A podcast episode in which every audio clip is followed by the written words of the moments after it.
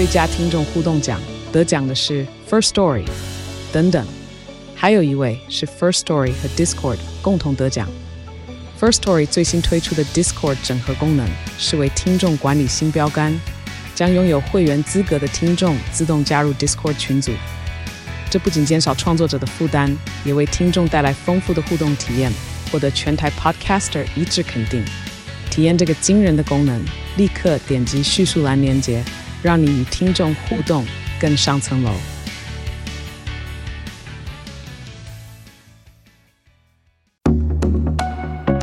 准备好，跟着飞碟，从台湾在地的日常出发，浏览世界社群的时事重点，搜寻全球流行的娱乐焦点。陶子晚报，online now。各位亲爱的听众朋友，大家好，我是桃子，欢迎你准时收听我们的桃子晚报。今天三姑又来报道了，欢迎嗨，金针菇跟蘑菇。我们今天呃，其实真的，我首先要感谢我老公送我一个闺蜜机，就让我在睡前可以躺着看一下剧，嗯、就是那个躺，就是怎么说。就其实以前你记不记得最早还没有手机这件事的时候，我们都会说躺着看书、躺着看电视是最不好的。对啊，每个医生都这样讲。结果后来有手机之后，我就发现手机那样看才是最不好的。所以我现在这个变倒数第二不好，就会觉得是比较好的。哦，这什么逻辑？医生表示。但真的，我枕头还有枕到肩膀，所以就可以这样躺着看一集两集，然后这样追剧就觉得说哦。好舒服哦，真的很舒服哎。对，我们其实推荐给大家的很多剧，包括像是金针菇，后来有也 follow 了那个绿色妈咪。对，就是因为爱姑提起了就是这一部，嗯、然后我就心里想说，好，我来看一下。就第一集这样，嗯，怎么感觉有点闷？但是呢，就莫名其妙的就一直。一第二集、第三集、第四集、第五集就一直追追追追追到现在就是 on 档这样子。但请问一下，像因为你你并没有参加过妈咪会，你也还没有生小孩，那像这样的单身女性来看，会觉得无聊吗？不会啊，嗯，对啊，因为我知道就是韩国本来对于教育这方面，我觉得他们已经有点病态了，对，然后再加上我的侄我我有侄女嘛，那我侄女现在是国小四年级，然后我在看就是。呃，可能我我我自己的爸爸妈妈以及我弟弟跟弟妹他们在教育子女，以及我我有加入我子女的那个就是班他们班上的那个那个群组，嗯，对，所以我就是所以你也是家长的身份，对，因为有时候就是他们如果在忙啊，然后或是爸爸妈妈没有常用手机的话，起码我可以帮忙先看一下，哎，有没有什么讯息这样，然后去通知他们这样，对，所以我觉得就是这个部分议题，我也会想要关心一下。对，那你在群组里有看到什么精彩的事情吗？哦。有哎、欸，他刚那个哦，好八八卦的 哦，有哎、欸，就是本来都觉得好像还好，可是因为最近不是因为那个疫情的关系吗？对，然后就是我侄女他们班的同学的家长有人确诊，可是小孩子阴性，然后他确诊的日期是在就是他们上个礼拜就是呃休假的时间确诊，嗯，对，那这样子。学校其实没有办法去强迫说一定要停课，因为他不是在上课的期间确诊。哇塞，那群组里面就开始这边炸开来，说大家不要来啊，就猎巫了，对不对？有说他不会来，OK，然后家长就会讲说。到底是谁？什么？可是老师必须要保护那些人吧？对，对，然后就家长就开始讲说：“哎，那这样子他是哪一天呐？你要不要先确认他们是哪一天确诊啊？”他说：“这个潜伏期有三四天呢，那这样子会不会是我们就会很惶恐啊？对，大家会慌了，对啊，难免难免。对，然后就是会一直去逼迫老师。可是我觉得他们老师就处理的还蛮好的，因为他说他没有要，他没有办法去要求说一定得要停课，他能够争取都争取过，可是他有去要呃，就是争取到可以。请防疫假哦，对，因为这也是他在保护那个确诊的小孩。对，他就讲说，哎，那你们你们如果觉得会担心，其实就在家里做视讯课，我可以接受。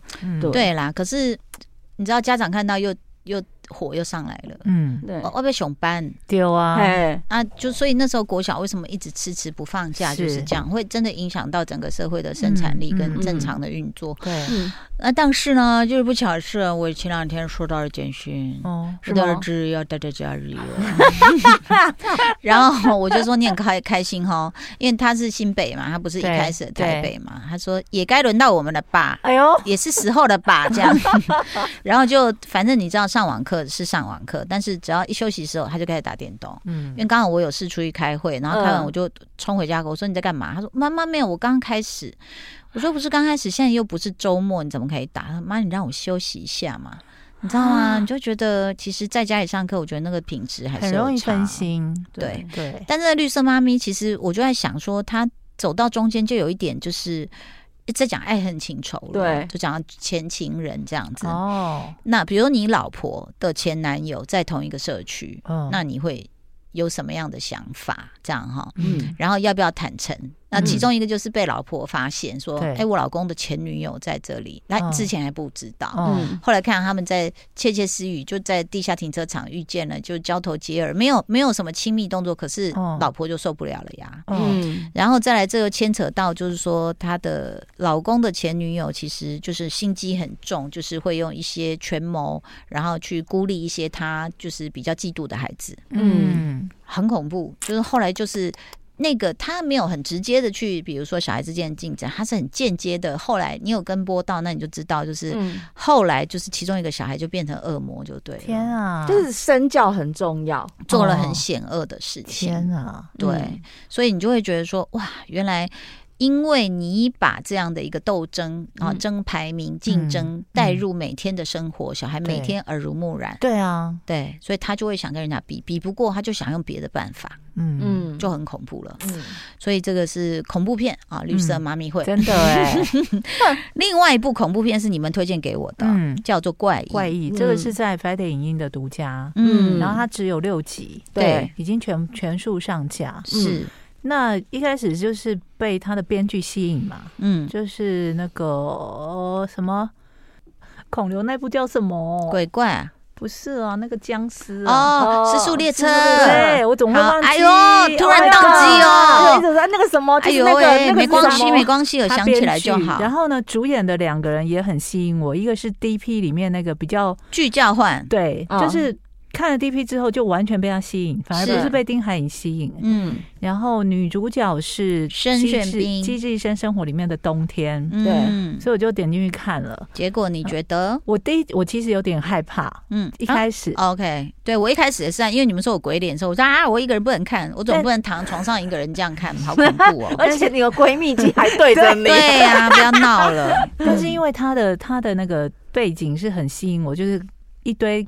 考古就是烂石头，考烂石头的人，嗯，然后他们就在挖挖挖的时候，挖到了一个佛头像，对，没错，佛像非常之巨大，这样子。嗯、然后刚开始挖到的时候，大家还不以为意，就想觉得挖到宝了，对。然后就是反正就是当地的，可是佛像出来的时候是有一个布条蒙住他眼睛，然后布条上面写了很多咒语，这样子。嗯、对，哎，这种一般人有在看电影的，应该都有 sense 吧？你怎么可能就可以把一个有经文的东西撕下来？啊、哦。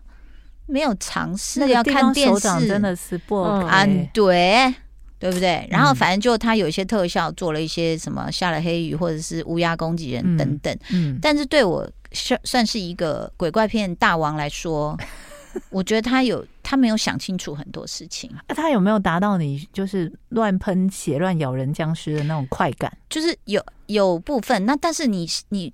就是因为我僵尸片看很多，我就会觉得他是研究，他是专门的，他的人设不对，因为他不是僵尸，对啊，他不是僵尸，所以他怎么突然有些人就哇去咬人，我就觉得，哎，那安对咔，如果是导演，我这里会咔说不要这样乱咬人，但是他不会不好看啦，我觉得大概有八十分，只是说你细究的时候，你就会觉得说。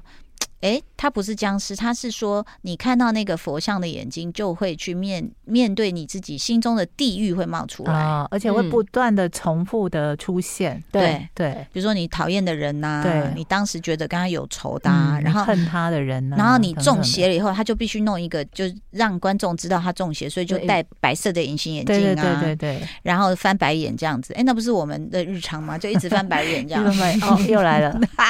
然后那他就会看，比如。说，呃，假设我现在中邪了，然后陈武健在我旁边，他我就会瞪陈武健，就是他就是那我最讨厌的那个人。对，然后我就开始想要，觉得他突然抓自己的 身体，就想要灭了他，用各种方法、嗯、这样。那我是说，第一个他逻辑没想清楚，就是他是面对地狱而不是僵尸，所以有些开始咬人，我就觉得不太对了。哦，但是也很好看。嗯，那第二个可惜之处，那个二十分扣在哪里，你知道吗？哪里？我以为那个经文或者是里面的啊、呃、故事会再多一点。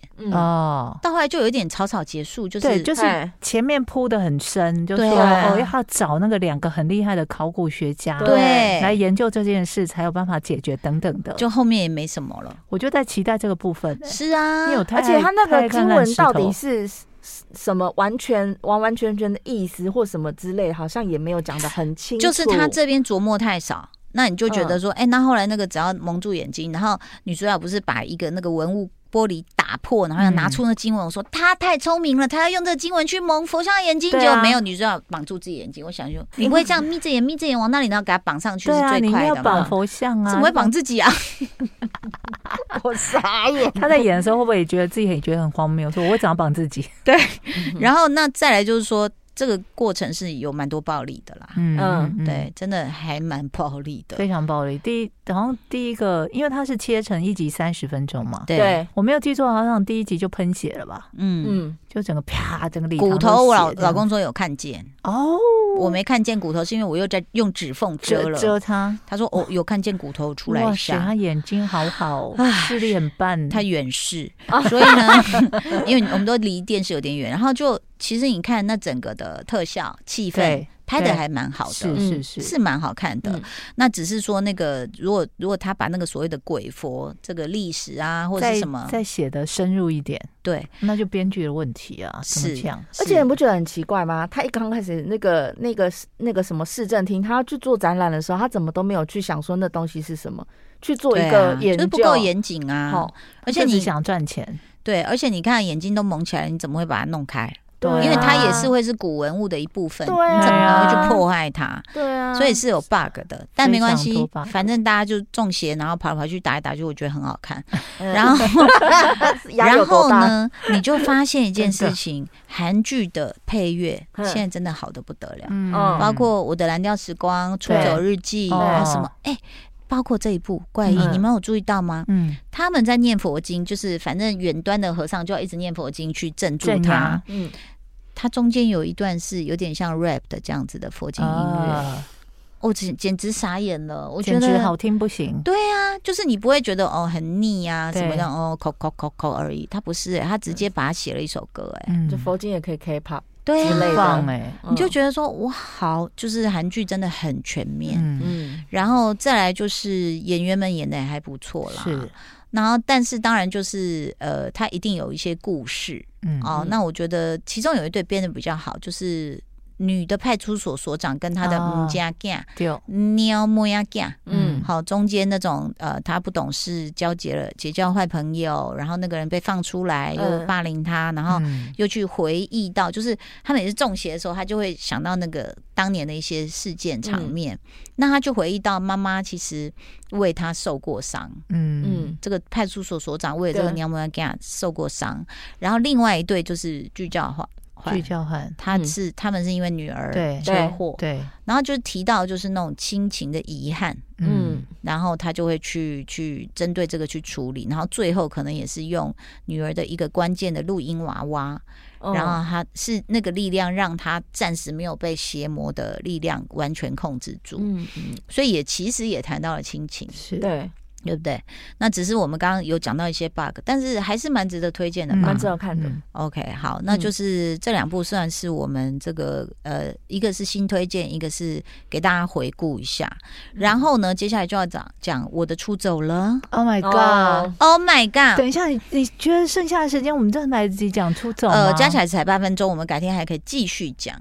OK，那好，那剩下的我们先讲别的。啊，我们讲羽球，你有看羽球那个吗？哎，没有没有哎。好，你搜在那个 Disney Plus 有上架了一个新的剧，嗯，它原来的剧名叫做《向你奔去的速度四九三 km》，但不知道为什么在上档后就突然改成由零开始爱上你，就是一个很怂的。这什么意思啊？那个原原本的原本的剧名啊，就说《向你奔去的速度四九三 km》是呃非官方呃。呃，登记就是非官方的一个记录，就是这个男主角他羽球杀球的速度，嗯。嗯，但是没有被官方认证的，但他自己知道，跟他们羽球界里面的人都知道，嗯，那这这部片呢，其实讲的就是企业就是你真的像像小戴他们这种，嗯，真的把羽球当做职业的球员的生活，嗯，所以跟之前那个 Netflix 的那个什么羽球少年团又不一样了。哦，所以他比较多谈论到羽球的专业，对，但是他其实比赛跟呃的画面比较少，哼，很多会讲到说球员的心态，就他们怎么去调整自己的心态，因为女主角是一个。呃，被称为天才少女的一个球员，嗯，那戴之颖不是，里面有另外一个是真的是戴之颖。这个女主角呢，她因为出了一点事，在曾经最辉煌的时候就隐退了，嗯她也没有到隐退，她就消失了，嗯，消失了三年之后，她发现自己还是得非常热爱羽球，她要回来打，但她很现实嘛，她就说回来之后，她就是一个普通人，所有人都瞧不起她，嗯。就说你现在已经弱成这样了，你还有什么天才少女？哎呦，你的杀球都没有力气。你当年你的杀球最有名的，欸，嗯嗯，那你现在回来，你就是要从头开始，嗯。然后呢，他就是拿那种 企业给他最低的薪水，大概就是呃呃呃一个月大概两万多块，嗯，台币。可以这样讲？台币台币？你怎么可以这样讲？现在企业他大部分都给这样。还不错的薪水，就是在他们剧里面，嗯，他的年薪是被拿出来嘲笑的那一种。OK，对，那可是他又回到雨坛了，是吗？他又回去了。嗯，那这个男生呢，就是。他的姐姐就是我们刚刚要讲到的，她就是韩国的戴志颖姐姐。哦，但是她一直没有让大家知道说，嗯，就是没有人知道说，原来戴志颖有这个弟弟，韩国戴志颖有这个弟弟。虽然他也很会打，但他就长期都在姐姐的阴影下，嗯，他就觉得自己不上不下。对，这个是在 Disney Plus 上的一个韩剧。我们节目介绍真的好多元又公平，什么平台我们都会介绍，提到好不好？同时不好我们也会骂。然后呢，这个男主角他就是一开始他打球就是很漫不经心，嗯，但他其实是很有实力的，就是因为他有曾经留下那个记录嘛，就是四四多少四九九三 K 四九三 KM，就是他杀球的记录这样子。嗯，然后他就是。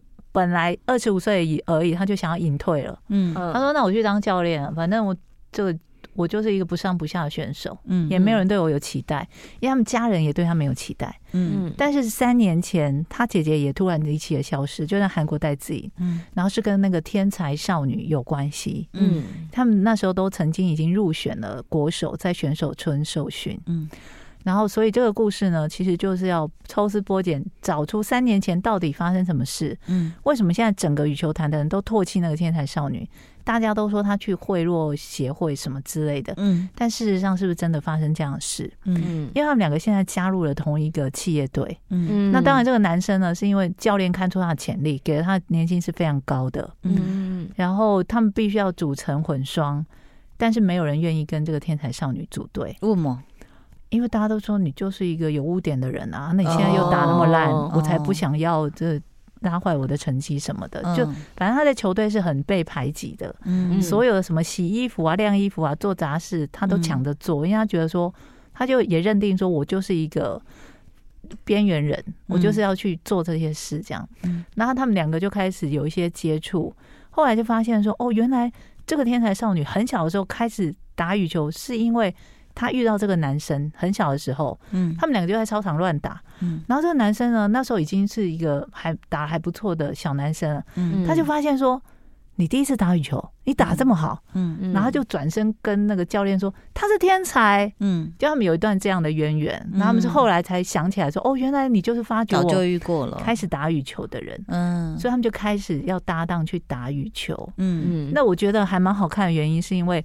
他不是那种奇迹式的成功，嗯，他也是很很写实的，就告诉你说，你现在就是一个平常人，嗯，然后他也让你看到那种真的把。羽球当做职业的人，他们的受的辛苦的训练，嗯，是不是一般人可以想象的？当然，羽球那个你呃，就是冲刺、爆发还有体耐力，至少很够哎。对，而且最悲悲哀的就是说，他们的那个奖金很少哦。你真的要跟网球比起来，真的奖金很少，大概不到百分之一吧。嗯，哦，你真的你讲大赛的话很少，嗯，而且刚刚讲到有企业其实呃要去也叫认养嘛，支支持这些球员、嗯、已经很感谢了，是，但事实上真的就是大概公务员的薪水。哦，嗯，所以为什么后来就是你会看到羽坛有一些就开始要找自己的经纪人什么的，就他们必须在自己最辉煌的时候能够代言就接一接啊，因为他们的运动员生涯。并没有很长啊，对对，职、啊、业伤害，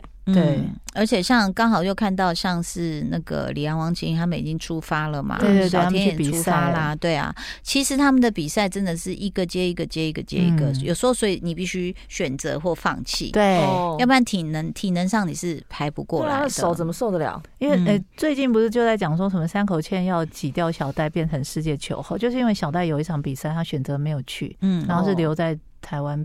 比比赛对，对，所以这种时候常常我觉得观众朋友会不明就里的批评他们，就说啊，你不爱台湾呐？对，其实你要想一个职业运动选手，他是有他整体规划的。对，那他为了啊留下来啊，为了什么金牌留下来？而且你要知道，我们看起来是金牌，但是世界的比赛其实还是有级别的差别。对，有的真的就是正规的大比赛，有的只是。地方性的小比赛，但是有时候你没有办法跟广大的观众解释，他只要留下来，然后大家说：“哦耶，留在台湾了。”爱台湾。那但是那个大比赛的积分，他牺牲有多大？对他来说才是重要的。嗯，那我觉得就是台湾对于体育也是，就是说，因为我们相对弱，那所以我们就会很去呃激情的去需要一些被认定的奖牌。